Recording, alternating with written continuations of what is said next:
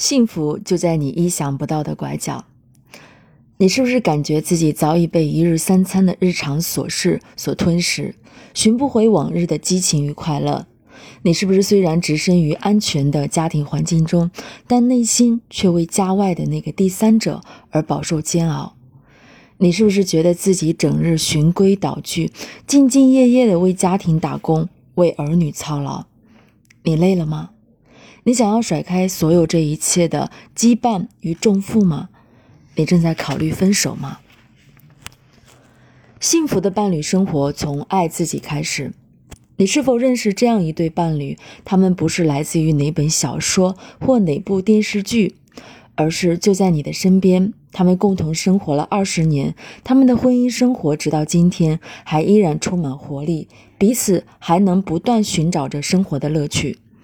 或许你的情况正好相反，早已习惯了听天由命。你是不是已经对这样的观点深信不疑？任何一种关系，随着时间的推移，都会失去活力而陷于停滞状态。揭开婚姻的神秘面纱，看到的不过是一地鸡毛的灰色现实。即使是在最佳的状态下，婚姻也只不过是生活的保险箱而已，里面的存储也就是一点点信任罢了。现在你可以坦率地承认你对现实的判断。你现在究竟是在享受幸福而充实的伴侣关系，还是正深陷在水深火热的关系中不能自拔？你是不是正在进行秋天的马拉松？此时早已心慌气喘，上气不接下气。你是不是感觉自己早已被一日三餐的日常琐事所吞噬，寻不回往日的激情与快乐？你是不是身在曹营心在汉？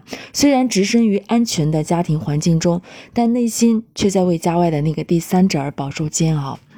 你如今还是一个自给自足、自由散漫的单身贵族，你一再宣称宁可做一个自力更生的独行侠，也不愿陷入两性关系的不毛之地，苦苦挣扎。你觉得自己只是一个忠实勤恳的家庭奴隶，整日循规蹈矩、兢兢业业地为家庭打工、为儿女操劳。你累了吗？你想要甩开所有的这一切的羁绊与重负吗？你正在考虑分手吗？在我们的婚姻历程中，几乎所有的这些阶段都已经被我们淘在。抛在脑后了。一路走来，现在我们可以坦率地说，对于我们的婚姻和过往所经历的一切，我们都心存感激，没齿难忘。尽管此时此刻，我们仍然无法知道这条婚姻之路究竟会将我们引向何方，但我们仍能清楚地看到，正是危机给予了我们极大的帮助与支持。因此，我们可以说，危机保证不了婚姻的健康发展。为了保证伴侣关系的长期稳定和发展，现在我们需要搞清楚一个重要的问题：伴侣关系不是生活的保险箱，也不是让我们在紧张的工作之外用来休养生息的度假村。